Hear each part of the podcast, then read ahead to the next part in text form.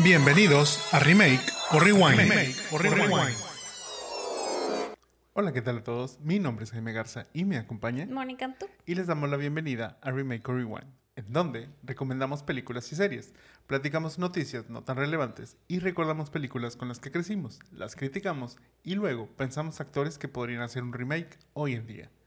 Recuerden que tenemos un capítulo nuevo cada semana y nos pueden escuchar en su plataforma de podcasting favorita como Remake o Rewind. También nos pueden seguir y ver en los Jamones Podcast, ya sea en Facebook, Instagram, YouTube y TikTok. No olviden dejarnos un like y compartirnos si nos están viendo en Facebook o YouTube. Y si nos escuchan en alguna plataforma de podcasting, pónganle 5 estrellitas para poder llegar a más personas. Si ya hicieron todo esto, muchas, muchas gracias. Muchas gracias. Pasemos a las recomendaciones de la semana. Obviamente, todo sin spoilers. Moni, ¿de qué nos vas a hablar? Esta semana les traigo dos recomendaciones. Una es que por fin Jaime me dio de- permiso de hablar de Morning Show. Pues es que ya se acabó. Ya la podemos comentar ahora sí completamente. Así es. Bueno, le- hace unos capítulos les había dicho que ya había salido esta tercera temporada. Esta semana eh, salió por fin el final. Y me gustó mucho. O sea, no decepcionó. Eh, esta temporada la trama fue como UVA estaba en problemas y llegó este Paul Marks, que es este hombre demasiado guapo, John Hamm, a salvar este, a UVA, que era como ahí un Elon Musk. Este, Sí, de como ahí, una, porque, o una sea, parodia de, de Elon Musk porque tenía toda su, su infraestructura de todo. la aeronave espacial y, y ese rollo.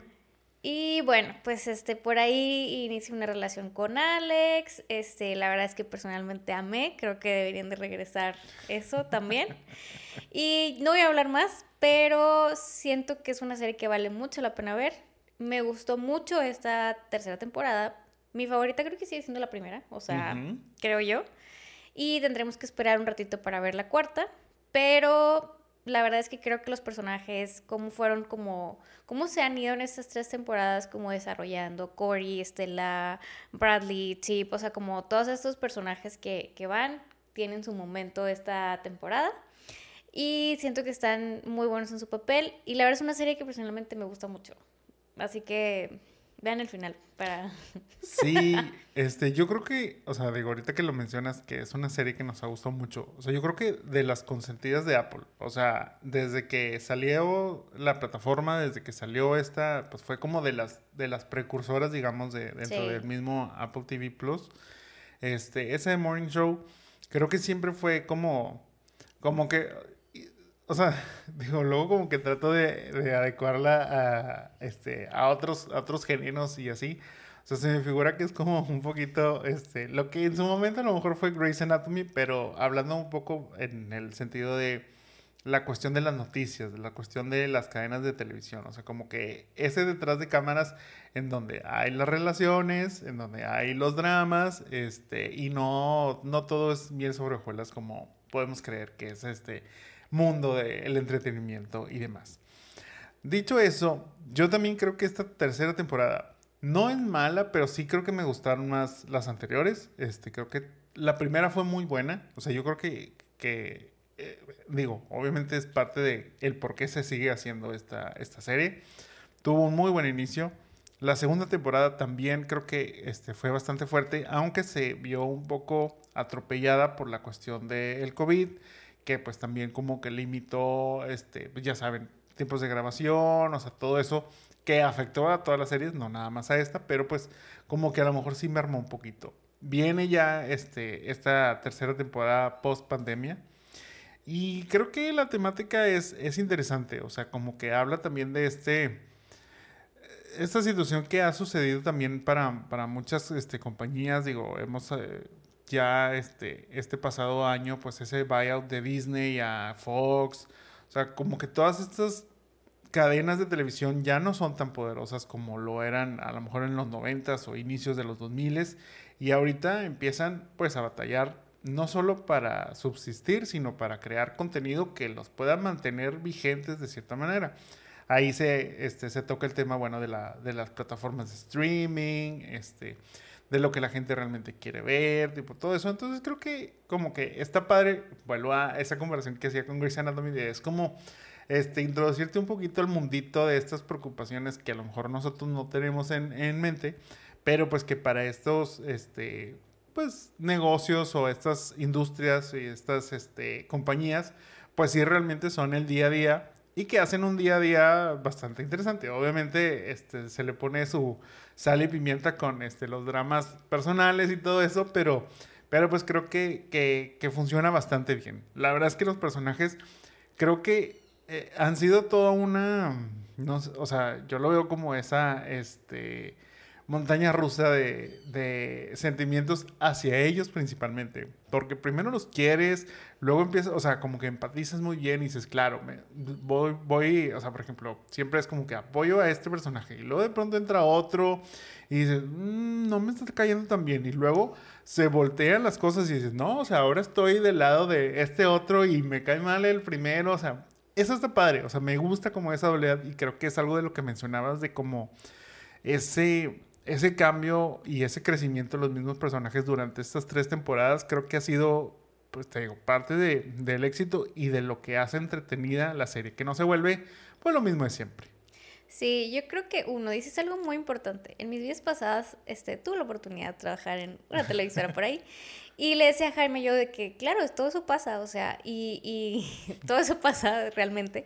Eh, y, y, verlo como, o sea, bueno, no sé, ya sé que sueno bien geek, pero este, verlo como desde que, bueno, yo lo viví lo ves acá, desde que sí, o sea, entonces eso es de que te guste aún más. Creo que las tres temporadas cada una ha tenido un tema como específico. Primero, pues bueno, ya ves que este fue como este, que estaría Steve Carell y... Sí, pues digamos, toda la cuestión ahí del Me Too, ese movimiento, como que desprendía mucho de eso, pero hoy en día yo creo que, o sea, sí toca el tema, pero no está tan clavado ya en eso. Ajá, o sea, y, y eso es como lo padre de la serie también, que ha sabido como irse en la temática, este, como actualizándose. Y mantenerse vigente. Y mantenerse vigente, hacerlo muy interesante y cómo los personajes han crecido. Creo que en esta temporada Jennifer Aniston, o sea, que a lo mejor siempre siento que es como, bueno, tú eres la más la bonita, la verdad es que su actuación es muy buena, Reese Witherspoon obviamente es buenísima, pero eh, yo amé a Cory, o sea, es el que amas odias, que es como este chief este, del, del canal, y también esa, e, esa, ese trato que, bueno, pues él es el encargado de, de, lo, de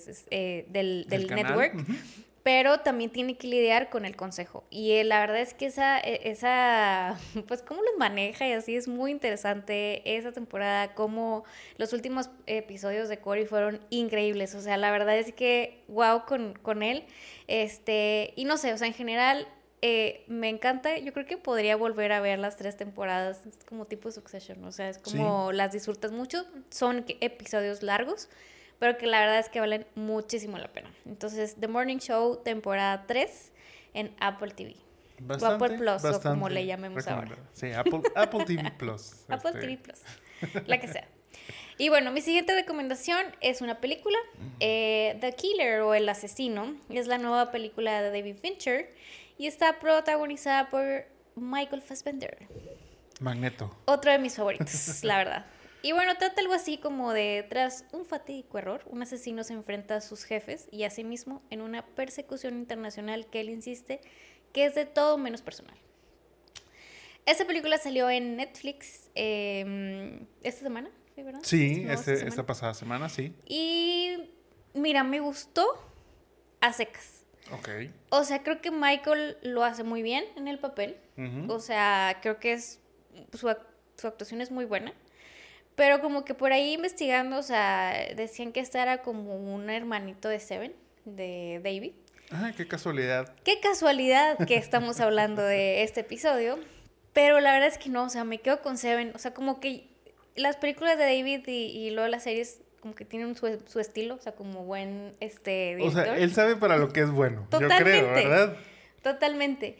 Este, de repente me cansaba un poquito como esta, o sea, porque era como ver diferentes bloques y verlo a él lo mismo, me cansó un poquito, la verdad, el voz en off de él.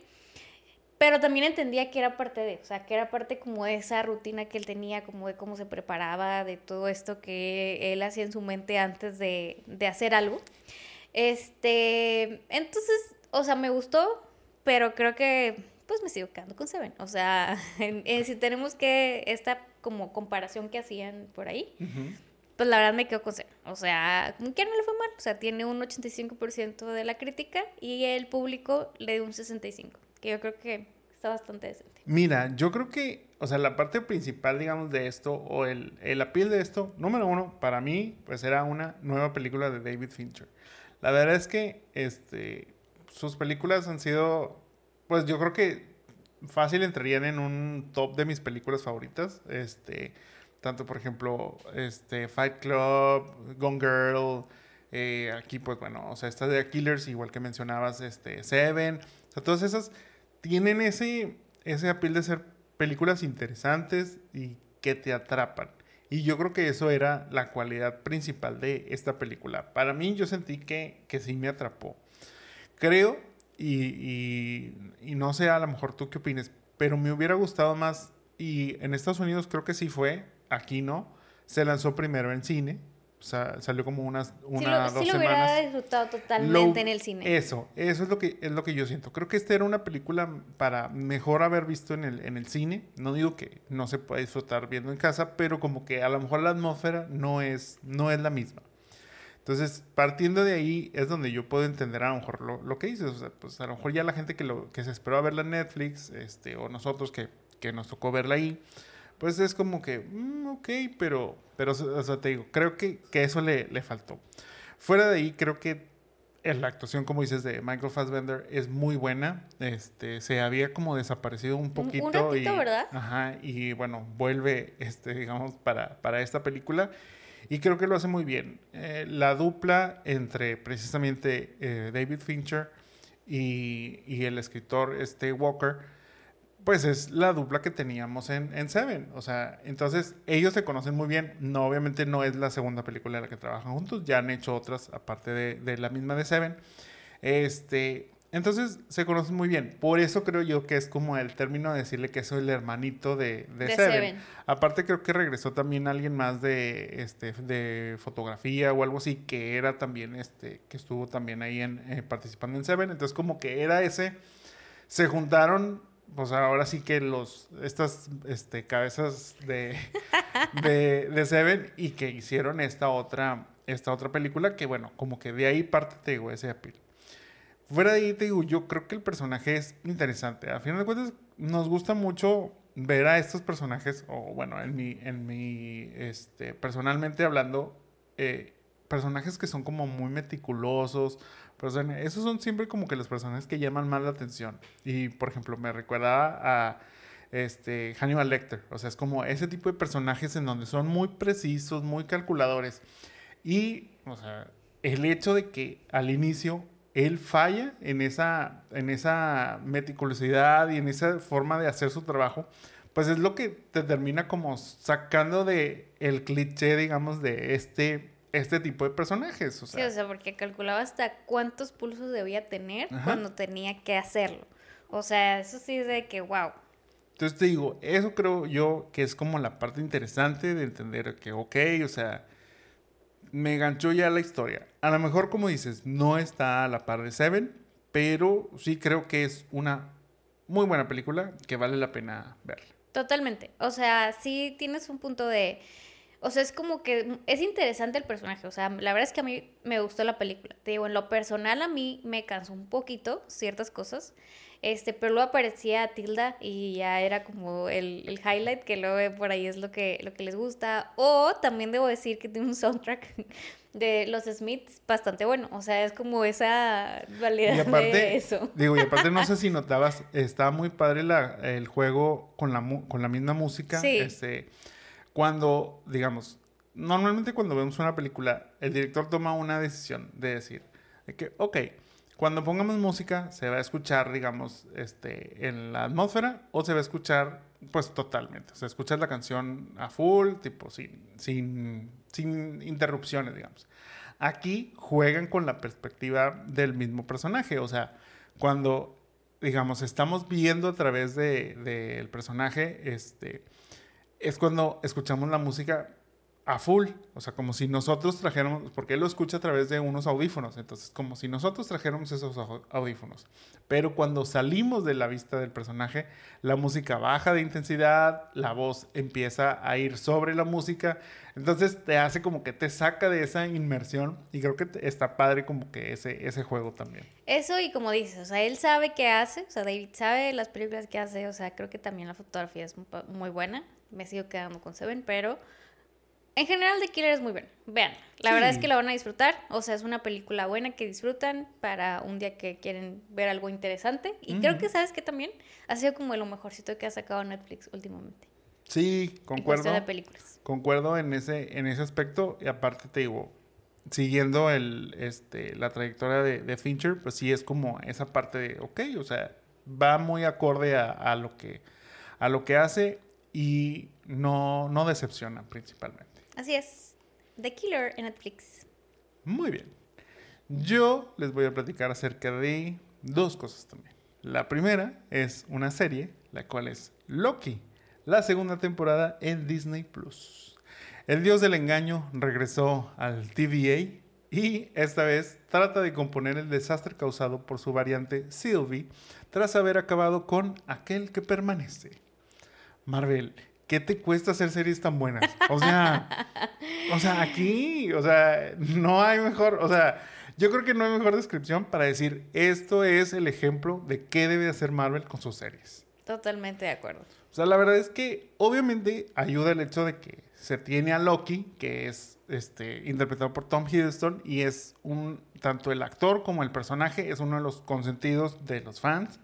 Este, y pues el que él sea el personaje principal de esta serie, pues sin duda lo, lo levanta mucho. Pero aún así, o sea, la historia que vemos, sobre todo el cómo nos van llevando y el cierre del arco, o sea, incluyendo la parte del multiverso, la parte de Kang, otras cuestiones que han estado batallando para, para, pues, para realizar y todo esto, o sea, aquí le dieron el clavo en todo lo que le debían de dar. O sea, tuvo un muy buen final no queda nada de ver y yo lo podría comparar hasta con el tipo de final que, o esa conclusión que sentimos cuando terminó Avengers Endgame. Yo creo que voy a hacer el comentario de tía de que a Tom le duele la espalda por cargar al universo de Marvel. no, yo también, creo que Fíjate que yo a Loki como que, o sea, a mí me gusta mucho el personaje, pero la serie a mí me costó un poquito verla, o sea, en lo personal. Pero esta segunda temporada la disfruté bastante, con todo y que batallé para verla. Los, creo que los personajes son muy buenos, o sea, como que él en sí también vemos como una transición de, de, de su personaje, o sea, incluso veía algunas entrevistas que hacía de que es que este es como cerrar el ciclo de 14 años de mi vida literal, como desde que empezó a, a, interpretar a Loki, o sea, incluso decía, tenía como 30, hoy tengo más, pero ha sido 14 años y, y la verdad es que sí, te ponías a pensar en, desde que la primera vez que lo viste ahorita, el final fue épico. O sea, ya que como que lo vas como digiriendo, o en mi, en mi caso que lo fui como procesando, fue como muy bueno. Y luego, obviamente todas las cosas que te aparecen después en diferentes redes, que vas entendiendo un poquito más, este, lo disfrutas bastante. Creo que él como personaje fue como un súper buen ciclo y los personajes como Sylvie, como Morbius, como el, no me acuerdo cómo se llama, el de el científico, este... este o sea, creo que él era como muy friendly y así, entonces, no sé, o sea, yo también creo que esta es una serie de Marvel que bien puede haber sido una película y hubiera sido igual de buena y exitosa, yo también creo que como, como Avengers.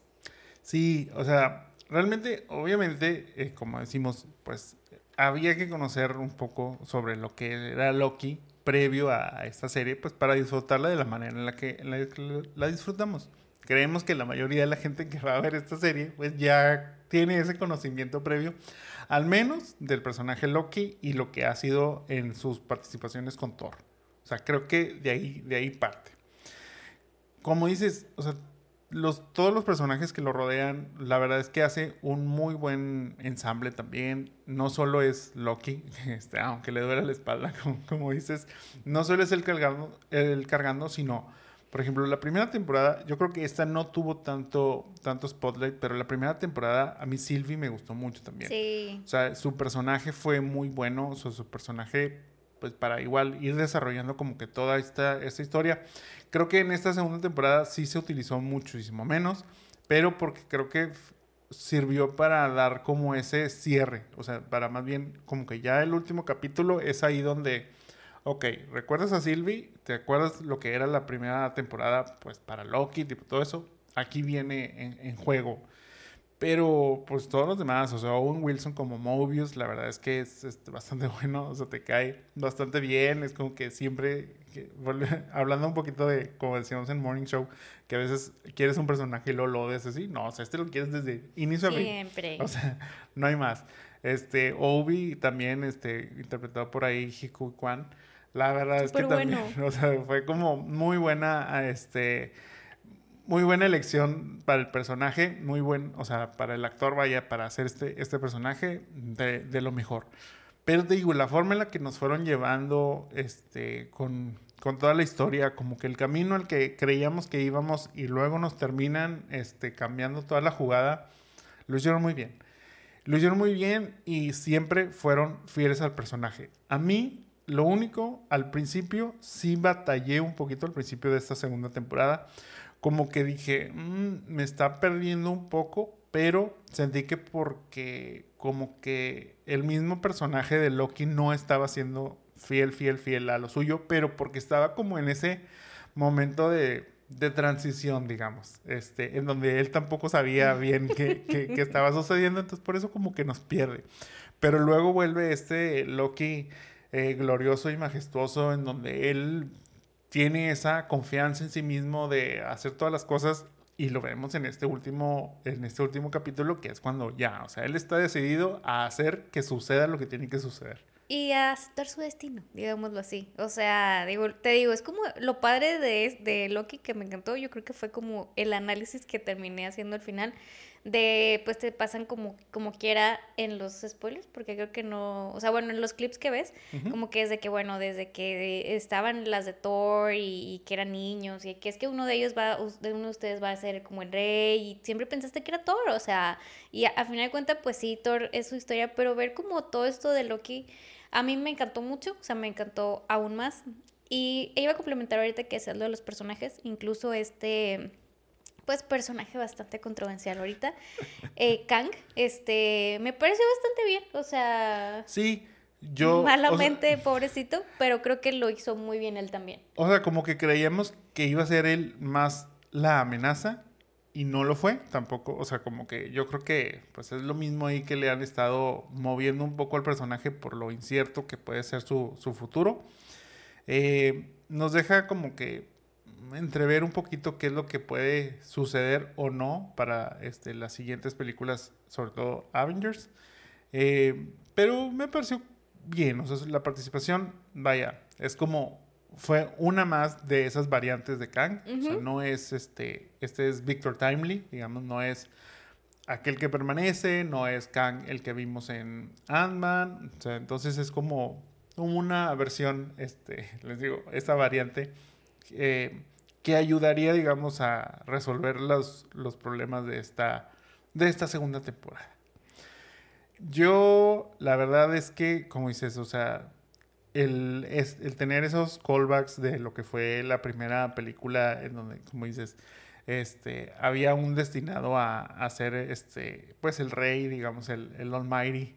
Eh, pues yo creo que más bien aquí los dos lo lograron, no de la manera tradicional que ellos lo hubieran Pero eso es lo padre, o sea, como que tú esperabas, bueno, pues obviamente en Thor era como el cool, y así decías, no, Loki, bye, o sea, y, y como vimos, bueno, cuando Loki se muere, cuando lo mata Thanos, y, Ujú. o sea, como que siempre Loki era ese bittersweet de a veces, a veces lo amabas y a veces lo odiabas.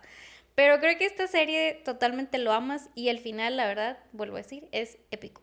No, y como, como se lo dice él a Sylvie, somos dioses. Y él ahí es cuando entendió su papel y lo supo llevar a cabo de inicio a fin. Totalmente. Seguramente le sigue doliendo la cabeza. Digo, la, espalda, perdón. sí, la, espa- la cabeza a lo mejor también. Este, que se tome una, una aspirina. seis capítulos de este Loki esta segunda temporada. La verdad es que súper, súper recomendadísima. 40 minutos cada uno, más o menos, entre 35 y 40. La verdad es que luego a veces unos son más cortitos y otros son más larguitos. Pero vale mucho la pena. Y sobre todo, o sea, si no la, si no la han visto, vale mucho la pena que la puedan ver ya así completa. O sea, que no se estén esperando semana a semana.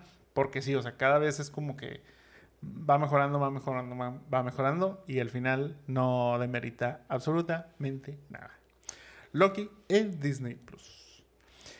Y por otro lado, tenemos a The Marvels en el cine.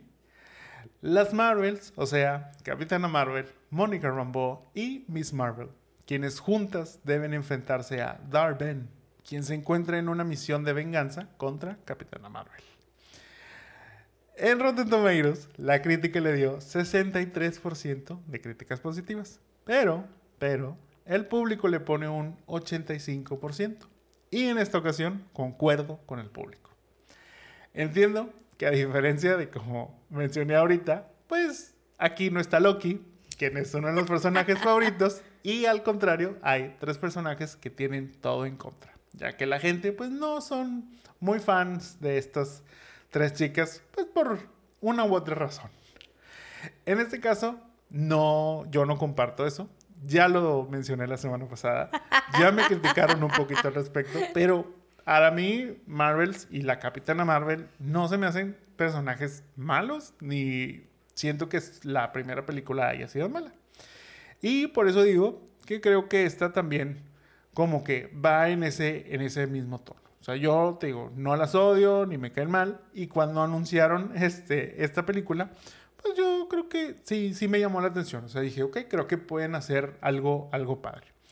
Eso sí, no estoy diciendo que esta sea una super película, ni mucho menos, pero creo que cumple y hasta diría que es mejor que la primera de Capitana Marvel. Híjole, yo aquí pues o sea, hablando de los scores, este, pues no, o sea, creo que estoy de acuerdo con el 60 y me quedaría con el average 60 y tantos. O sea, si recuerdan, o tal vez no, no importa. A mí no me gustó Capitana Marvel, a mí me cae mal Capitana Marvel. Y este, y yo no terminé de ver Miss Marvel porque no aguanté ver la serie. Vi como dos capítulos. Pobrecita Kamala. Este, it is what it is. Pero bueno, la verdad es que para mi sorpresa, este, o sea, yo tenía cero expectativas de esta película. Con el capítulo pasado hasta hacía caras muy malas para estas tres chicas. Qué feo. Eh, no la sufrí tanto como esperaba. Ese va a ser mi primer review. Em, creo que eh, eh, Capitana Marvel se, se volvió menos este odiable. no sé. Me cayó mejor. Ahora resulta que es una princesa también de un reino por ahí que tiene un esposo de, Aldana, de allá por allá y hay una escena bastante bizarra que dije, ¿qué está pasando en este momento? El príncipe bastante bonito, fíjate, muy bonito él. Eh, el team, como las tres, creo que está padre. O sea, obviamente no son como un Avenger, o sea, pero pues te caen bien las tres. Mónica creo que también está este, bastante bien me pareció un Nick Fury bastante raro, pues como que ya más relajado también, así como casi que ya me voy a, retirar y ya soy más chill. Y le decía a Jaime que, que si bien a mí no me cayó bien eh, Kamala en su momento, la disfruté bastante. O sea, también tiene sus... creo que es el balance como divertido de esta película. Yo creo que Kamala se roba la película. O sea, yo creo que, o sea, dentro de todo, ella es como lo que más, más destaca. Entiendo que, te digo, no será del agrado de mucha gente, pero yo creo que, o sea, guardadas proporciones, pero es como el equivalente a lo que era Peter Parker o Spider-Man en Avengers, cuando hacía como que esas referencias a las películas y así. Creo que, mm, o sea, les digo, guardadas proporciones, ese es el papel que juega Kamal aquí y lo hace muy bien. No se vuelve, para mí, no se vuelve molesta, no se vuelve annoying ni, nada de eso. Y el como incluir eh, a la familia de ella, o sea, que no nada más era ella y, de repente llegó Capitana Marvel y se la llevó al espacio con su brazalete. Eh, como el, el, incluir a la familia de ella, digo, luego ya Jaime me explicaba, porque acuérdense que yo no vi la serie, este, como todo lo sobre, sobreprotectora que eran la mamá y todo esto, también creo que fueron como tips que, que hacen que la película sea agradable. O sea, les, les digo, no la sufrí tanto, hay escenas que dices, what the fuck, pero este, mm, en general creo que está bien, o sea... Sí, mira, o sea, la historia... Bien flat. o sea, la historia es entretenida. A mí me entretuvo el tiempo que estuvo. No, no hubo un tiempo en donde dije, uy, qué aburrido. O sea, todo lo que sucedía, por más raro o no que, que fuera, o sea, era entretenido. No es nada wow, pero no hay queja. pero ve, o sea, siento que es como el estándar este que es como Ant-Man. O sea, a mí Ant-Man me gustó, pero no siento que es, uy, Ant-Man es como lo mejor. O sea, hablando en proporción de las películas que han salido es, últimamente. Es a lo que va a llegar. O sea, obviamente, o sea, y, lo estamos viendo, o sea, simplemente, o sea, ya salieron las cifras de este primer estreno, o sea, de cuánto ingresaron en taquilla, ha sido la más mala, o sea, de, dentro de, o sea, todas las que han salido en el cine, esta ha sido la que peor le ha ido. Y es entendible, número uno, Marvel ahorita no está, o sea, porque le echan la culpa a las, a las pobres Marvels. No, no creo que ellas estén pero, Pero ellas no son, porque ahorita Marvel está yendo a la baja, o sea, no hay, o sea, no estamos o sea, porque dicen, no, ya se está demostrando que Marvel no es este, esta potencia o este, este, como dicen, toque de midas de que todo lo que, de lo que tocan se vuelve oro y que todo es un, un éxito. Pues sí, pero pues ya viene de una seguidilla de, de cosas que a la gente no le ha terminado de gustar. Y luego, pues toca, como digo, que vienen unos personajes que no son tan queridos todavía realmente. Entonces, pues era difícil que que le fuera bien. Yo no creo que eso esté directamente ligado a la calidad de lo que vimos. Entiendo que no fue la super película, pero mira, si esta película me la hubieran dado en mes de Ant-Man, o sea, y hablando de, porque Ant-Man fue este, de las de verano, entonces si esta película me la hubieran dado en verano, totalmente es una película blockbuster de verano. sí, eso sí. O sea, obviamente pues la queremos comparar a todo lo que ha hecho Marvel, pues no, no, no, no, no nos va a dar, pero creo que en general estuvo, o sea, haz de cuenta que es una película 100% palomera. O sea, tú la vas a ver con tus palomitas, con tu hot dog, con tus nachos, lo que quieras, la vas a disfrutar. O sea, pero pues si ya le queremos empezar a analizar y a sacar y a hacer y, y es que aquí y acá, porque también he visto, o sea, que no, es que hay muchas inconsistencias, este, como a veces usan los poderes y a veces no, y es, es como que ya, o sea, pues tampoco no le queramos buscar Ahora sí que tres pies al gato, que también los gatos 100% aquí en esta, en esta película. Este, digo, no queramos, o sea, realmente eso, disfrutémoslo por lo que es. O sea, ahorita Marvel, miren, no va a mejorar lo que ya viene haciendo porque ya está hecho. O sea, o sea, ahorita que se están dando cuenta que lo están haciendo no tan bien, apenas van a cambiar. Entonces no esperemos ya, o sea, si alguien decía, no, es que yo ya con Marvel se esperaba ver los cambios, no iban a ser. O sea, ahorita no iban a ser, lo hablamos todavía la semana pasada un poquito de, de todavía están, este, pues había drama ahí detrás de, de la misma producción, que la directora ni terminó de grabar, que no sé qué, que esto y lo otro. O sea, yo creo que fue una película bien, decente, te digo, no será de las mejores, pues no, no lo va a ser. Este, está difícil porque pues no apareció Loki aquí, no, o sea, no. Bueno, apareció su esposa. O sea, que luego era como, bueno, la esposa. También la pareja, es la pareja, porque no, no están casados. Bueno, la pareja que, con, que tiene un hijo. Ajá. Este, apareció ella y este, que también siento que, que lo platicábamos, o sea, como que Marvel no sabe hacer malos. o sea, y la verdad es que... Darwin, no, de plano no. Eh, fue muy malita. Eh, intrascendente. Es que sobre todo es intrascendente. O sea, deja tú que sea, que sea buena o mala. O sea, la verdad es que fue intrascendente. Si hubiera sido otra persona, otra cosa, hubiera dado lo mismo. Sí, y sabes también que iba a complementar en esto como que dices de que la gente que esperaba y así, o sea, también es como la primera película donde las mujeres tienen todo el poder. O sea, la mala es mujer, ellas son tres mujeres, y normalmente a lo mejor estamos acostumbrados a que los superiores son hombres. O sea, no, o sea, creo que está ad hoc a, la época, bastante inclusión, toda es muy inclusiva. y está bien, o sea, es como, pero bueno, no dices, ¿por qué corrieron a la, a la que hacía la inclusión en Disney? No es que sea mala, no estoy en contra de la exclusión, la inclusión, más bien y soy girl power totalmente. Pero siento que a lo mejor la gente todavía no está acostumbrada a que las superhéroes sean mujeres. O sea, estamos acostumbrados que los Avengers eran cinco hombres y una mujer. O sea, siento que todavía también puede haber cierta gente que no le pueda gustar por eso. Una proporción de la población. Pero a lo mejor también va por ahí. O sea, por ejemplo, yo recuerdo que ese fue tema principal de Capitana Marvel. Tipo, de ahí partió un poquito el, el rechazo.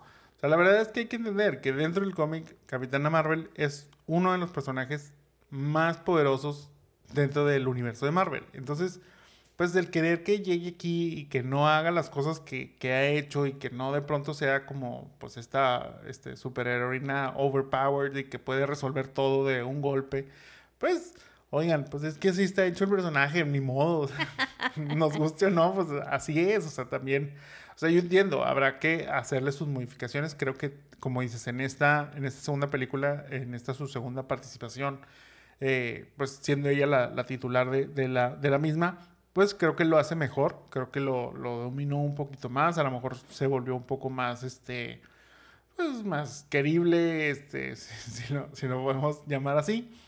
Pero, pues te digo, a mí no me molesta. O sea, yo sé que hay, hay tema para, para, cierta gente que como que mm, no, no les gusta, como dices, este, que sean mujeres y, y esto. Yo creo que, te digo, yo no tengo un problema con ninguna de las tres. La verdad es que las tres creo que tienen lo suyo. Las tres tienen sus cosas interesantes, sus poderes interesantes, sus historias interesantes y que creo que en un futuro también las van a ir desarrollando un poquito más. Pero pues denle la oportunidad, les digo, denle la oportunidad sobre todo de irla a disfrutar, no de irla a criticar, no de irla a juzgar, así, porque ahí sí no, no, no va a valer la pena. Y nunca había visto a Jaime tan emocionada en una escena post-credit scene, la neta.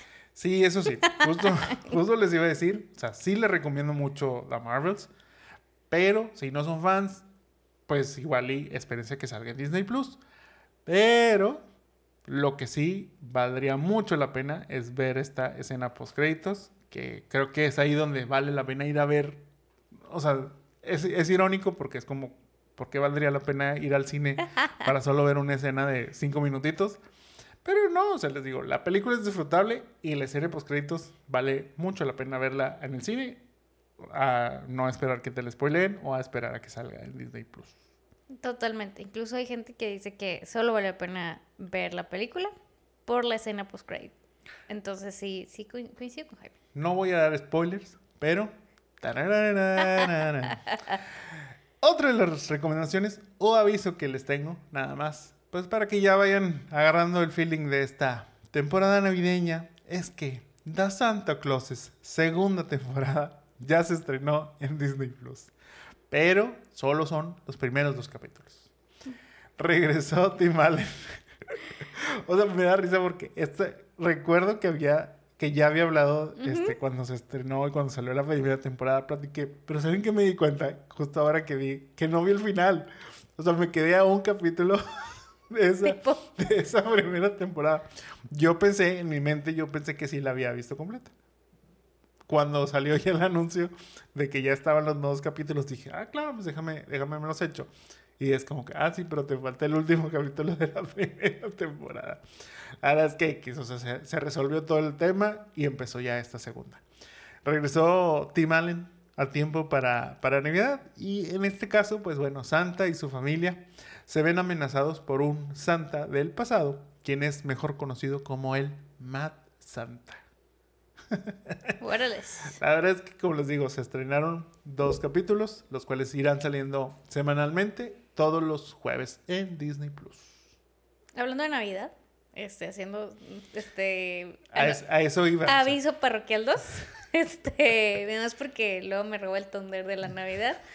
Ya desde el primero de noviembre, este estudio sacó su, su especial de Navidad para los Navi Lovers. Y estudio se vuelve estos dos meses, este, puras películas de Navidad non-stop. De aquí al primero de enero. Justo aquí tengo en mi nota, o sea, decía, la Santa, The Santa Clauses es la serie perfecta para agarrar el mundo navideño junto al especial de Navi Lovers en estudio. Vale bastante la pena, oigan. Así mientras hacen otra cosa, pueden ponerlas y no sé, es mi guilty pleasure ver non-stop estas películas. La verdad es que, o sea, es divertido verlas porque solo nos burlamos y criticamos de lo que, de lo que hacen y así. La verdad es que luego sacan unas temáticas bastante este, originales, llamémoslos de, de esa manera. Lo importante aquí es la Navidad. Claro que sí. Pasando a las notas no tan relevantes de la semana.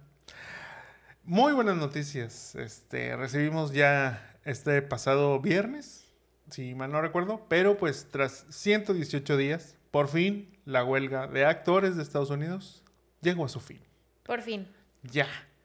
Dentro de todo esto, por fin ya lanzaron ahí un acuerdo. Ya creo que igual el mismo viernes lo, lo firman. O bueno, ya votaron, este, la mayoría del, del sindicato ya votó a favor. Entonces ya, ya pasó. Ya se acabó esta huelga de actores. Eh, pues se resolvieron temas como el aumento de sueldos, protecciones para el uso de este, la imagen de los actores por medio de inteligencia artificial, acordaron pagos residuales para programas de streaming, que era así como que lo, lo principal ahí que estaba este, deteniendo todo, todo esto. Con el nuevo acuerdo ya ahora sí este, en forma y, aceptado, pues termina la huelga de los actores, ya pueden volver a hacer sus giras promocionales. Este, ya pueden volver a los proyectos que dejaron pausados ahora en, en julio. Ya todas las series y películas, ahora sí ya pueden comenzar a, a realizarse, a, a continuarse. Eh, un aplauso para la Nana Fine. Totalmente. Triunfante. Sí, qué padre que ya por fin acabó. Vi ahí por ahí los posts de, de los artistas que estaban como muy contentos también de que, bueno, se hubiera llegado a un acuerdo, que estuvieran de acuerdo. Y este, como que ya estaban contentos por regresar a trabajar. O sea, por ahí este, decían como que we did it y así. Entonces, bueno. Este, creo que también ya decíamos, este, bueno, cuando hablábamos de esto decíamos, ¿para cuándo ir a ser así como vísperas navideñas? Creo que por ahí fue también. Latinamos que ya se iba a ir hasta noviembre, diciembre. Y este, pues bueno, ahora sí va a empezar como este rush de ver qué alcanzan a ver para los Óscares y demás. Este, o pues cosas que vayan a empezar a salir para el siguiente año. Sí, digo, sobre todo, o sea, justamente lo vimos, o sea, porque esto fue, eh, si mal no recuerdo, creo que el miércoles o jueves es cuando ya estaba el acuerdo y que ya se levantaba, digamos, la huelga, que ya los actores ya podían este, promocionar y así. Luego, luego, y ahorita vamos también a algo de eso, pero, o sea, luego, luego fueron lanzamientos de trailers, este, vimos el de, este, el de Intensamente 2, o sea, Disney, órale, vamos. Y ya los mismos eh, actores ya empezaron a hacer, pues, propaganda acerca de las películas, los proyectos que tienen este, en puerta, todo lo que se va a estrenar, todo lo que se estrenó este fin de semana, todo eso. Entonces es como, o sea, ya era ese, esa erupción que, que estaba conteniéndose lo más posible, pero pues ya, se logró. Eh, la verdad, como dices, muy contentos ahí todos los, los actores. Incluso este, en una entrevista, Fran Drescher comentaba que hasta Meryl Streep la había felicitado y le dijo, ahora sí, ve por la presidencia. Totalmente. Yo, te- yo votaría por la Nana Fine. Totalmente. Sí sería un mundo muy este, sui generis el que Estados Unidos tuviera de presidenta a la niñera. Y tendría outfits increíbles, oiga. Pero bueno, pues qué bueno que ya por fin se logró esto. Ya queremos más, Más, cosas. cosas, ya. El viernes pasado también fueron anunciados los nominados a los Grammys del 2024. Y en este caso, las mujeres lideran las nominaciones para esta ceremonia, siendo John Baptiste el único artista masculino nominado tanto para grabación del año, álbum del año y canción del año. Dentro de los nominados, o bueno, nominadas, Sisa tiene nueve nominaciones, siendo la que más se llevó. Y le siguen Taylor Swift, Olivia Rodrigo, Billie Eilish, Miley Cyrus y Boy Genius con seis nominaciones cada una. La verdad es que gana cualquiera. O sea, bueno, la primera no soy tan fan.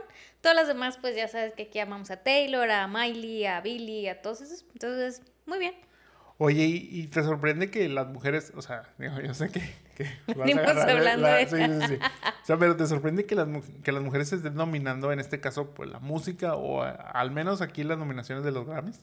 Pues no, más bien, ¿qué está pasando con los hombres? O sea... Sí, sí, sí. O sea, digo sobre todo eso, porque yo creo que música de artistas masculinos, pues ha habido. O sea, este año pasado, pues como quiera, Harry ¿Estuvo su disco o fue del No, fue del Es que él ya estuvo, el nominado el, año antepasado. Y, pero, por ejemplo, ya ves que era una época era él o Justin Bieber o esto, como que ahorita que no esté nadie, está como un poco raro también. Sí, sí, sí, digo, o sea, está raro. Habrá que sí como que hacer una, este, una introspectiva ahí a nuestras playlists de, de Spotify y tipo todo eso para realmente ver como que cuáles son los, los artistas que sí estamos escuchando más y por qué como que estos eh, artistas masculinos no están destacando o se dedican solo a hacer este cosas extrañas como reggaetón y así, entonces tal vez están ahí nominados en eso. Estás insinuando que Peso Pluma y Bad Bunny no merecerían estar nominados aquí en No voy a decir nada al respecto. Hablando también de que pues, ya se levantó esta huelga y ya empiezan a promocionar nuevos este, proyectos y nuevas películas. Ya se lanzó el trailer del remake musical de Mean Girls. Lo más curioso es que la parte musical no la vimos para nada en este trailer. ¿Qué te pareció el trailer? Híjole, es que también había pasado que esa semana o un poquito antes había salido el comercial de Walmart con las Mean Girls, este, menos Regina George. Este, y bueno, fue como un abrazo al cora. O sea, uno que ama a las Mean Girls y demás, pues bueno, fue como muy bonito verlas juntas otra vez y como ya ahora ya crecieron y así. Este, pero fíjate que no me pareció tan malo. O sea, ya habíamos, cuando hicimos el remake de, o el remake o rewind de, de Mean Girls, habíamos hablado sobre esta, este pues este remake musical. Em, me gustó que hubo como que sorpresas ahí de John Hamm específicamente. Em, no sé, o sea, siento que en general no va a ser tan mala tal vez. Mm, como dices, no salió lo musical que tal vez pueda ser lo que a, a lo mejor a la gente pueda no terminarle gustar. No se me hizo un mal trailer, se me hizo pues bueno, vamos a ver qué onda. Sigo pensando que nos vamos a quedar con la original. Yo sí vi a gente muy sorprendida, sobre todo por no haber incluido la parte musical. Yo creo que yo también, como que sí, dije, qué raro, o sea... Ni siquiera el, el Jingle Bells que cantan ahí. Sí, no, o sea, y que dicen que el musical en sí, sí tiene buenas canciones, o sea, como que no tendrías por qué como que estarlo, este, pues ahora sí que escondiendo, ni mucho menos. Pero sí puede ser que pues como que a la gente, pues pueda estar renuente a, la, a las cosas musicales y que por eso como que le quieren ahí esconder un poco esa, esa parte. Fuera de ahí, digo, la verdad es que lo que vimos, aunque es una versión actualizada, pero según yo es lo mismo. O sea, tal cual lo mismo. Yo vi el bit por bit de, ajá, de, lo que de lo que es, este, los, el disfraz de Halloween, este, cuando le habla al, al October sí, o sea, todas esas cosas la misma dinámica de, del grupo ahí de, de Janice y, se me olvida el nombre del, del chavo. Pero bueno, este, ustedes me entienden. Eh, pues como que todo eso se ve muy, muy similar. Sí, como que, digo, criticaban un poquito ahí el, el outfit de esta Regina George. Eh, que como que dicen, Regina George no usaría esas cosas que, que está utilizando. Entonces, pues te digo, por ahí puede haber un poquito de crítica, sobre todo para los puristas de, este, Mean Girls, que, que son fervientes admiradores y que como dices, luego hacen esta comparativa de lo que fue este, los anuncios de, de Walmart, que es como la versión del futuro de qué hubiera sido de estas Mean Girls y cómo siguen replicando como este, lo que fueron en la, en la película original. Y pues a lo mejor con que dicen, mm, igual me hubiera gustado mejor ver esa, esa otra. Esto es súper padre ese comercial. O sea, aparte que era un comercial que, o sea, era como un spotcito donde pues obviamente promocionaban bocinas o así, outfits también. Em, se sintió muy buen storytelling. Entonces, verlas, te digo, pues hubiera estado padre ver, obviamente, a Regina George, aunque fuera al final, hace un cameo ahí de que ella hubiera hecho algo. Pero sí, o sea, te digo, como que fue ver el comercial, ver el trailer. No lo sé, pero bueno, creo que te digo, o sea, la vamos a ver porque nos gusta. Este, espero que no sea como el musical como tan annoying, o sea, como que una película sea que, uy, hubiera sido no, no hubiera sido no musical y hubiera estado bien. Este, pero veremos ya en enero, ¿verdad? Sí, ya el próximo año será de las películas con las que iniciaremos el 2024. Ahora sí, pasemos a la película de esta semana, la cual es Seven, los siete pecados capitales. ¿De qué trata esta película? Protagonizada por Brad Pitt y Morgan Freeman, Seven nos cuenta la historia de los detectives Somerset, un experimentado policía a punto de su jubilación, y Mills, quien es más joven y viene a ocupar su puesto. Juntos tendrán que resolver los misteriosos desvivimientos realizados por un asesino cuya inspiración son los siete pecados capitales.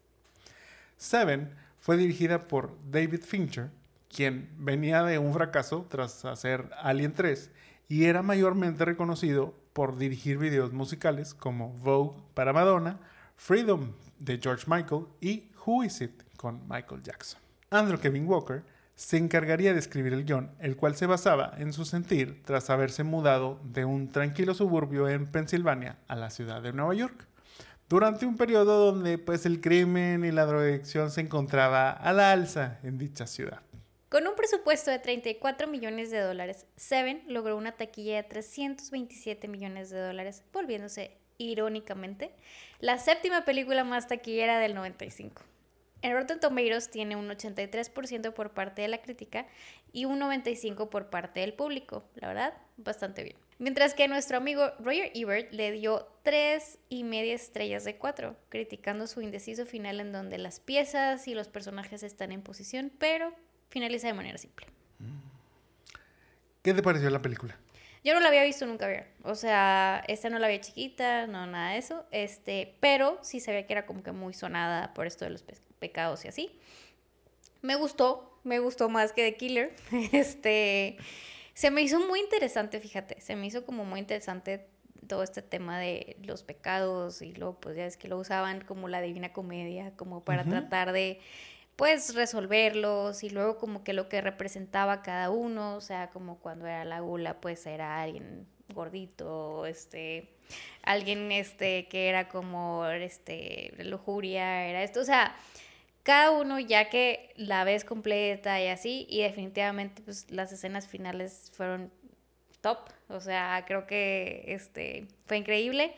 Kevin Spacey se me hace muy buen, o sea, eso es su última aparición en, o sea, bueno, las escenas finales donde aparece y habla y así fue que, o sea, súper bueno, Brad Pitt, o sea, me gustó mucho incluso la, pues sale un poquito creo, o sea, sale no tanto Wynette, o sea, que en esa, en ese momento no era tan conocida como ahora, no sé, creo que me parece una película como bastante interesante y, y en sí como que el vibe, las escenas, o sea, cómo está filmada, top, David.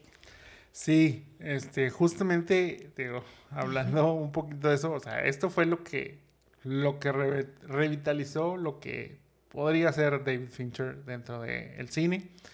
Sobre todo, pues él venía, te digo, de este fracaso de Alien en donde pues ahí hubo todo un tema, Alien 3, donde hubo todo un tema en donde pues se supone que aunque él dirigió, luego a la mera hora el estudio fue el que terminó editando, moviendo cosas y él pues ya terminó muy molesto.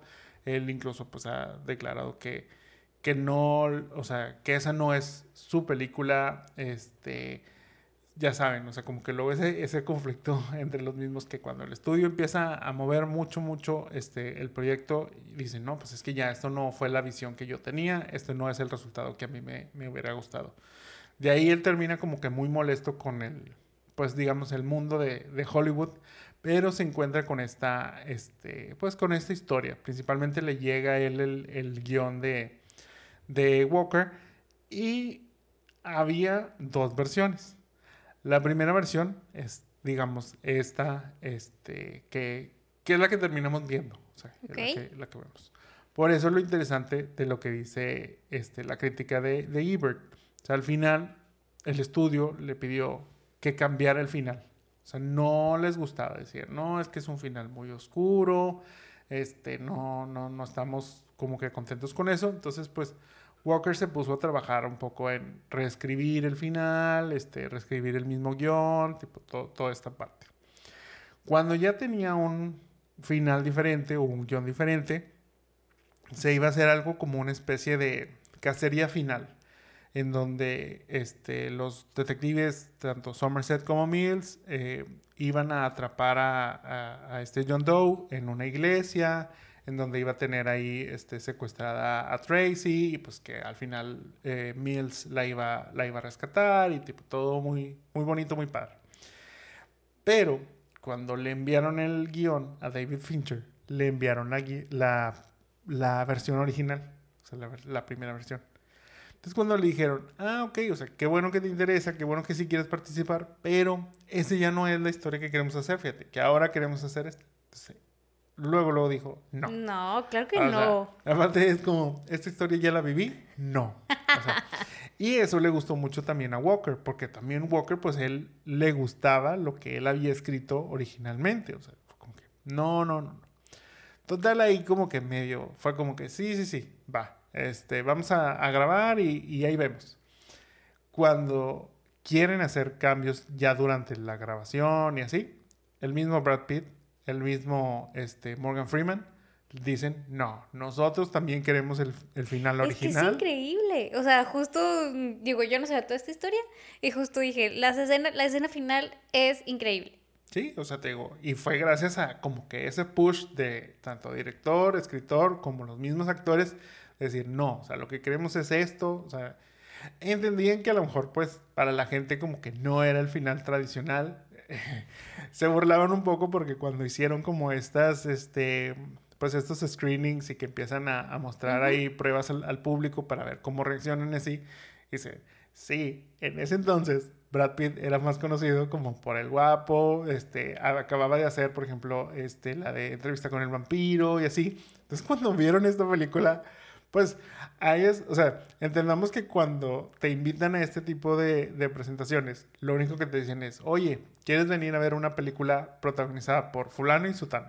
O sea, en este caso, por Morgan Freeman y Brad Pitt. Pues obviamente a las personas a las que se les acercaron, pues se imaginaban, ah, claro, o sea, vamos a ver una película de romance, de whatever, o sea, en donde pues va a salir el guapísimo de Brad Pitt, y pues súper bien. Pues pues, en su mayoría señoras, pues terminaron como que choqueadas y traumadas de qué es lo que acabo de ver. Entonces sí salían muy molestas y sí salían diciendo que deberían de este, tratar psicológicamente a la persona que hizo la, la película. Pero pues digamos que ya después de ahí como que mejoraron este pues a la gente que empezaron a traer a, a, estos, a estos screenings para que ya como que hubiera un mejor este una mejor opinión más dentro del, género. Sí, en, digamos, este contexto sí es vista esta película como una de las más oscuras en, cuanto a como este crimen, thriller, tipo toda esa parte. Pero la verdad es que creo que está bastante bien hecho. O sea, entiendo que tiene como que sus, sus pedazos que pueden ser como un poquito, pues, grotescos y que a lo mejor no, o sea, a uno no le encante, como dices, pues las escenas de de las mismas muertes, de, este, de la gula, tipo de la lujuria, de cómo, o sea, cómo suceden, tipo, todo, todas estas cosas, pues sí como que a lo mejor no es como, ay, qué bonito, ¿verdad? Pero la verdad es que, o sea, yo no me quejo. digo, yo no la sufrí, no, digo, entiendo que a lo mejor habrá gente que pueda ser como más sensible ante estos este, temas y estos aspectos, pero pues me gustó, me gustó bastante. Eso sí, lo único que, terminaron cambiando como para complacer un poquito al público fue que agregaron la escena final, final. O sea, no estoy seguro si hubiera acabado en donde están, este, ahí en, a donde los lleva John Doe. Pero como que esa parte final, en donde aparte este, Morgan Freeman se echa como una, un speechito que es como una, una quote de Ernest Hemingway, en donde pues era como que para que, bueno, la gente este, se sintiera como más aliviada al respecto, ¿verdad? Ahora sí que es como cuando ves películas de terror y no puedes dormir y que al final mejor te pones a ver videos de perritos. Este, entonces era algo así, como que, bueno, para que la gente no se vaya como que tan, tan agüitada. Mira, yo creo que eh, dijiste dos cosas importantes. O sea, siento que siempre que se tocan temas religiosos, así como estos pecados de sí, la gente, sobre todo si fueron señoras, pues obviamente ha sido que, ah, oh my god, ¿cómo? O sea, a pesar de que la, la, película pues no tiene nada, o sea, no hay nada religioso en la película más que pues, los, simplemente que el, eh, este asesino pues es de los siete pecados y todos van alrededor de esto. Pero siento que por ahí pues las señoras pueden haberse alerta un poquito. Y esta parte también de, eh, me pareció a mí súper interesante, eh, pues como esta trama del asesino. O sea, siempre que vemos una historia de alguien que pues tiene un patrón y demás, este, Kevin Spacey lo hace increíble, la historia es que incluso lo, lo, ves ya casi a la mitad de la película, pero vas viendo como este patrón y lo que hace y todo esto, o sea, en sí creo que el personaje y el desarrollo del personaje en la película es, es muy, muy bueno. Este, o sea, como que todas las pistas que, o sea, bueno, que deja y no, o sea, como que todo esto y cómo ellos, o sea, sobre todo Brad Pitt que, que va y se desespera de que, ah, es que hay que ir y, y todo lo que van investigando, o sea, creo que es una película súper top. Sí, la verdad es que, por ejemplo, es muy padre esta, esta dualidad que, bueno, o sea, es el, es el cliché muchas veces de estas parejas de, de policías en donde tienes al, policía experimentado, que es todo calmado, todo cauteloso, que piensa lo que hace, y luego tienes la versión joven, que es, que es el, impulsivo, que, cree que sabe todo, pero pues realmente es como que empieza este, a fallar por, este tipo de, impulsos, por ese tipo como que de, de rush, o sea, como dices. Pero está muy padre esta también cuestión en donde, a diferencia a lo mejor de esos clichés, eh, el personaje interpretado por Freeman, que es este el detective Somerset, no, o sea, tampoco no es un, no, o sea, siempre que vemos este como el policía que se va a jubilar y así, él siempre está muy seguro de sí mismo de, no, hombre, o sea, yo como quiero, o sea, aunque soy súper experimentado y así, soy súper bueno, todos mis casos este, los, los cerré, todos mis casos este, los hice al pie de la letra, tipo, todo cumplido. En este caso, no en este caso, Somerset se va a jubilar, pero él, o sea, él lo que quiere es ya soltar ese trabajo. ¿Por qué? Porque no está contento con la situación, no está contento con lo que está viviendo, la misma ciudad en la que vive, pues él ya la desprecia. No hay, quitaron una escena que al principio iba a ser en donde Somerset estaba viendo una casa, este, que pues obviamente era como a las afueras de esta ciudad o en otra ciudad, en donde pues era como que su sueño tras su retiro, o sea, que es a lo que él quería ir, quería ir a, esta casa donde iba a estar muy tranquilo, muy contento. De ahí digo, a la mera hora pues no se grabó, entonces pues por lo mismo no, no entró en la, en la película, pero pues era como ese contexto de entender de que él lo que quería es ya irse de este lugar, o sea, él lo que quería era jubilarse, pero ¿por qué? Porque él entendía lo amargo que era este trabajo. Te digo, es como esa diferencia cuando normalmente siempre vemos que no, este policía va a resolver el crimen. O sea, él ya decía, ¿sabes qué? A mí no me importa este crimen. Yo, yo ya estoy esperando a que sea viernes para jubilarme así. A la mera hora, bueno, pues ahí como que lo convencen un poco de, oye, me voy a quedar hasta terminar este, este caso, pero nada más. O sea, pero, pero te digo, es, es esa parte padre en donde como que ves algo más real. O sea, porque te digo, es como la, la, misma parte de lo impulsivo de, de, Mills, pues es como lo más real, o sea, porque siempre cuando llegas a un trabajo nuevo, pues lo que quieres es destacar, lo que quieres es que luego, luego te vean, que luego, luego te aplaudan, que luego, luego este, generes ese cambio que, que pues de alguna manera están esperando. Pero en cambio, Somerset lo, o sea, lo frena y le dice, ¿por qué quisiste venir aquí? O sea, ¿por qué estás aquí? O sea, realmente este, ¿qué te trae a esto? Entendiendo que pues él decía, no, es que este lugar es lo peor, o sea, o si no lo peor, lo más cercano es lo peor. Y, dice, no, es que mejor vete a otro lado, o sea, busque, busque en otro lado. Entonces digo, esa, esa dinámica está padre y que creo que es lo mismo también que, que se planteó Walker desde un inicio y Fincher cuando ya entró a, a este proyecto.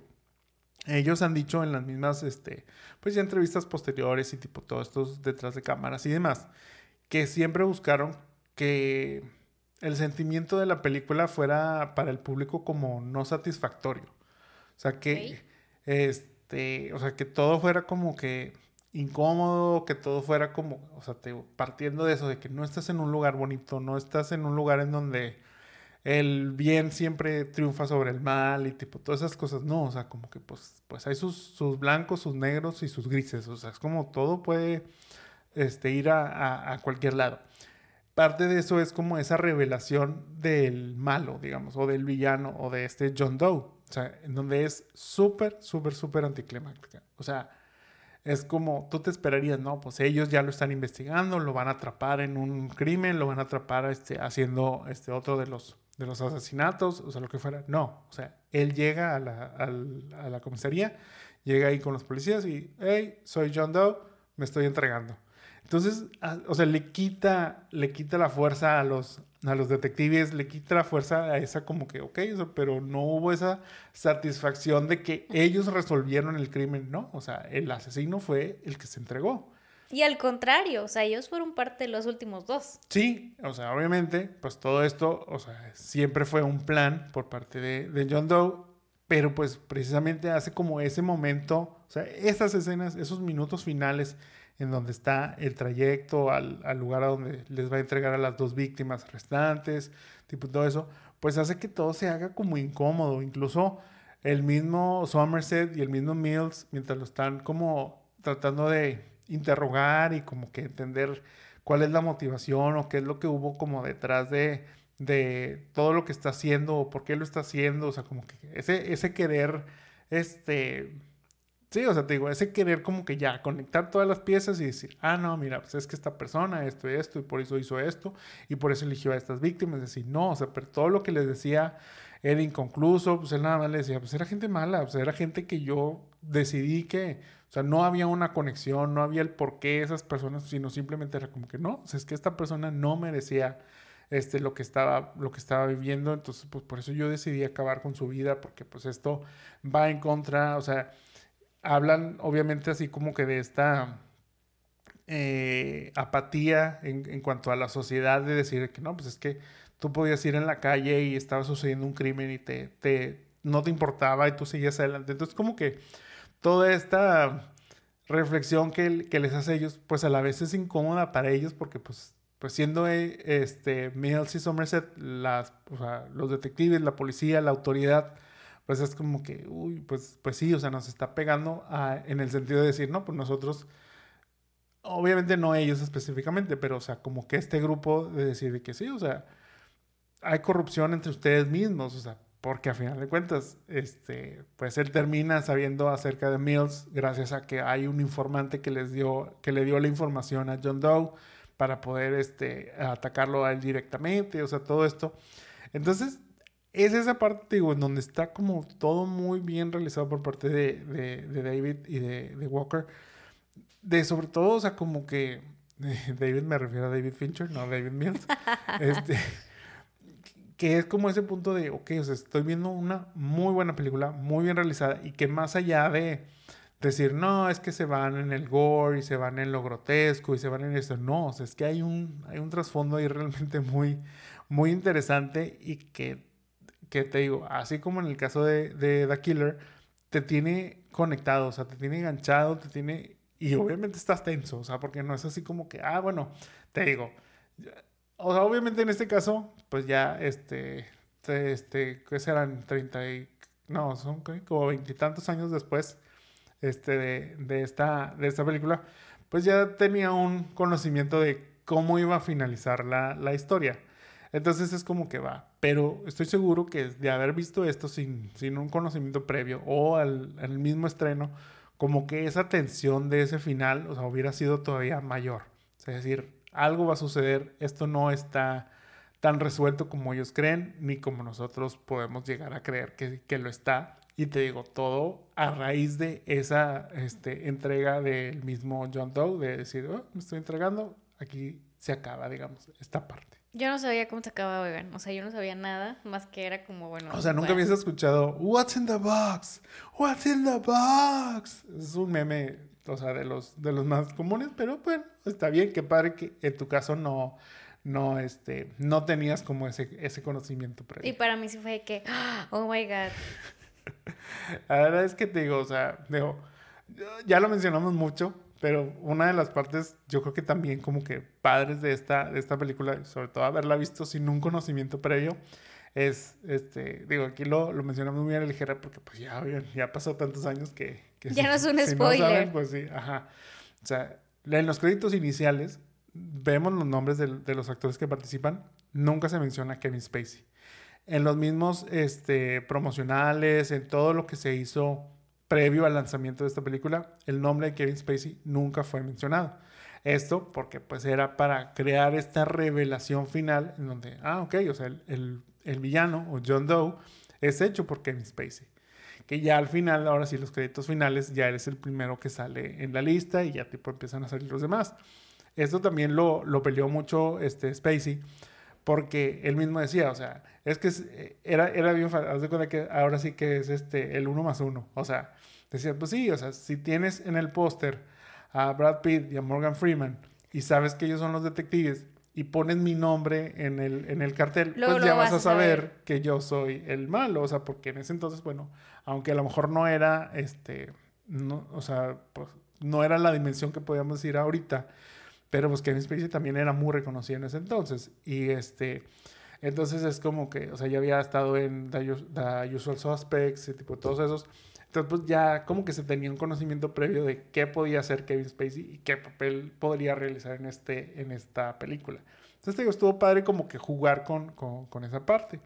La verdad es que como dices, la actuación de, Kevin es muy buena y creo que y hasta es como, digo, volvemos a traer este, este, este tema, pero es como lo que platicamos en su momento de, de este Hannibal Lecter en El silencio de los inocentes, en donde no solo es el hecho de tenerlo en pantalla X, X cantidad de tiempo, o sea, porque es algo que en esta película sale los últimos 15 minutos. No, son, como 30, 25 minutos, por Este, que es cuando aparece al final. Entonces es ese punto en donde no lo tuviste que ver en toda la... Para saber que... Y, pero y cuando aparece, o sea, en ese momento cancha todo, jala todo.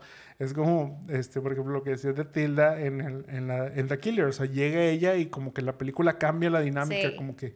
Pero es el mismo personaje el que atrapa aún más, este, como esta... Este, esta trama, esta, esta dinámica. Entonces, pues, te digo, él es uno de los villanos poderosos sin que lo hubieras estado viendo tipo todo este tiempo en la película, ni que te los este, hubieran estado como que, uy, no, qué miedo, uy, no, qué miedo, hoy ahí bien, hoy es... Entonces te digo, como que por ese lado es ahí donde la actuación de Kevin es una de las mejores y creo que ayuda a complementar muy bien toda esta cuestión de, pues, de el misterio y de cómo termina desenvolviéndose esta, esta historia. Totalmente. Pasemos al remake ¿te parece? Perfecto. Empezando con, aunque la mencionaste como poquito, este, digo, ya pasando a esta parte, pero el personaje de Gwyneth, la verdad es que bastante bien. O sea, porque es, esto es a lo opuesto a toda la película y que, que también es como lo que la visión, digamos, de, del escritor de, de la historia, o sea, donde decía, o sea, ella era el, la luz del, sol, digamos, la luz del sol dentro de este mundo de oscuridad, dentro de esta ciudad en donde todo parecía muy malo, o sea, todo parecía como que terrible y así, y ella era como esa luz de esperanza, que bueno, este... Y al final para mí fue de que, wow, que ella pues se convirtiera en el, en el sexto. Que, bueno, este... Eh, sí, o sea, ¿qué, ¿qué, es eso? Es como cómo se apaga y cómo hace que David pues termine apagando también ante esta, ante esta situación en donde se pierde y pues ya pierde, digamos, todo el futuro que él se tenía planeado en tanto su carrera como en la vida personal y tipo... Él, pero John logrando el cometido de los siete. Ah, sí, eso, eso que, que la verdad es que sí, planeado impecablemente. Pero ahora sí digo, Volviendo a el personaje de Tracy Mills, interpretado por Gwyneth Paltrow. ¿A quién tienes tú? Yo tengo a Thomasine McKenzie o Elsa Corp de Jojo Rabbit. Siento que tiene esta carita como inocente y así como calm que tenía en su momento Gwyneth. Sí, sí, sí. Sí, sí creo que sí puede, puede funcionar. Mm, yo para este personaje me fui por Margaret Qualley, quien es Felicity en Poor Things, o Alex Russell en Maeve. La verdad es que creo que también es, pues es como esa, o sea, como dices, esa carita iluminada dentro de este mundo de oscuridad y todo eso, que es como la luz que transmite tanto para Mills como para Somerset, como para entender que, bueno, pues hay, hay algo más allá, ¿verdad? Este, hay, que seguir. Para el personaje de John Doe, interpretado, como decíamos, por Kevin Spacey, ahí secretamente. ¿A quién pondrías tú? Yo tengo a Daniel Brawl o Frederick Soler en Inglorious Bastards. Ok, ok. Sí, sí, sí. Yo creo que... Tiene vibe de malo, totalmente. Sí, sí, sí. Malo medio locuaz. De que lo tiene, lo tiene. Yo para este personaje me fui por Sam Rockwell, quien es Mm, también. Dixon en Three Billboards Outside Ebbing, Missouri. Que creo que también como que puede cumplir con este rol este de un villano. Es que es como un villano retraído, pero así como decíamos en, en The Killer, es meticuloso hasta más no Con poder. detalles y todo. Que, que en este caso es como dices, logró a cabo sus siete, este, sus siete asesinatos al pie de la letra tal cual, tal cual. como lo tenía planeado. Para el detective William Somerset, interpretado por Morgan Freeman, ¿a quién tienes tú? Fíjate que, que haría uno de esos como que hace mucho que no hacemos y pondría a Brad Pitt. o sea, David Mills, Seven. Pero pues ahora él tendría como, él sería el, el, que se va experimentado. experimentado. Aparte, ¿sabes qué?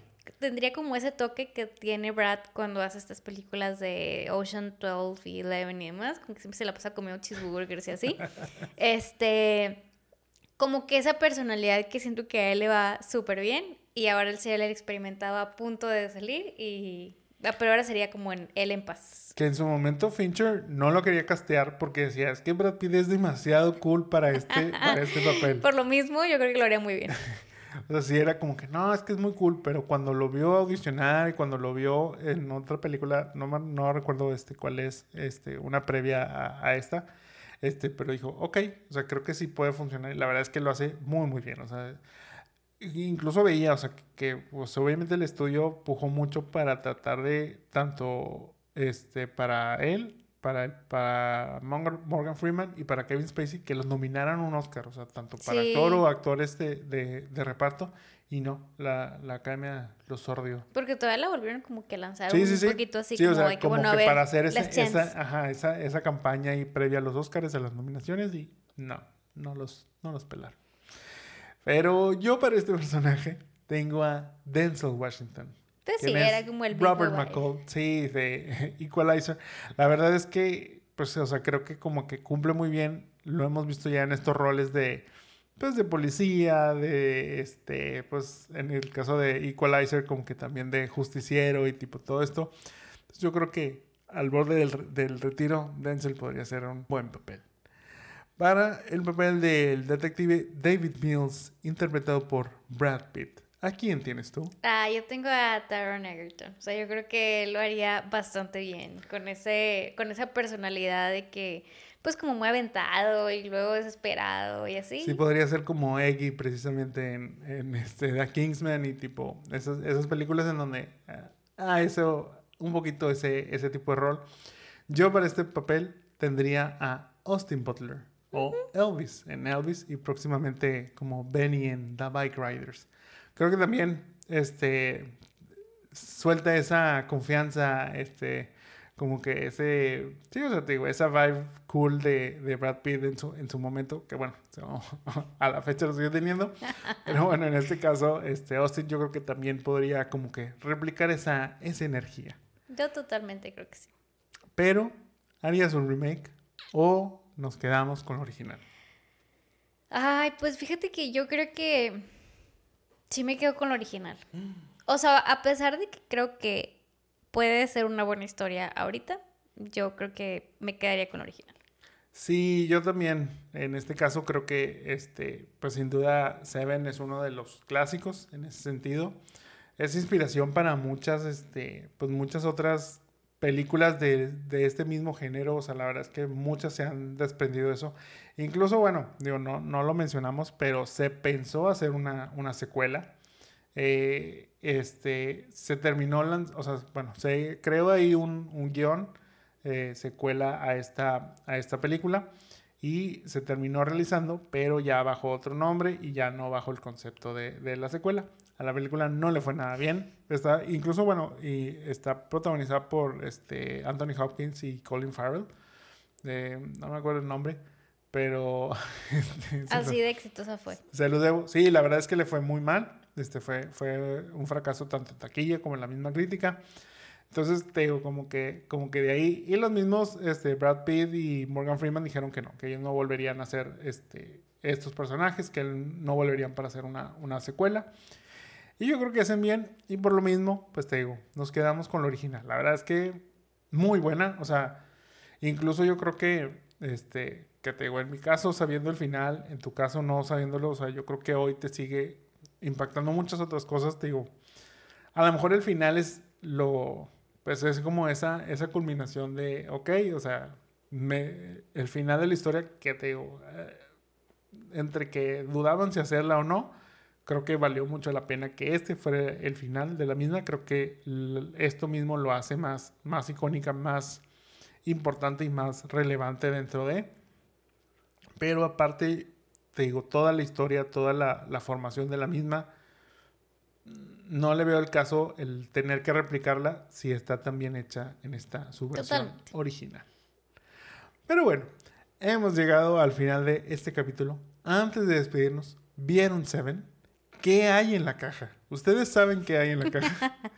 Recuerden que pueden dejarnos todos los comentarios en cualquiera de nuestras redes de Los Amores Podcast, ya sea en Facebook, YouTube, Instagram y TikTok.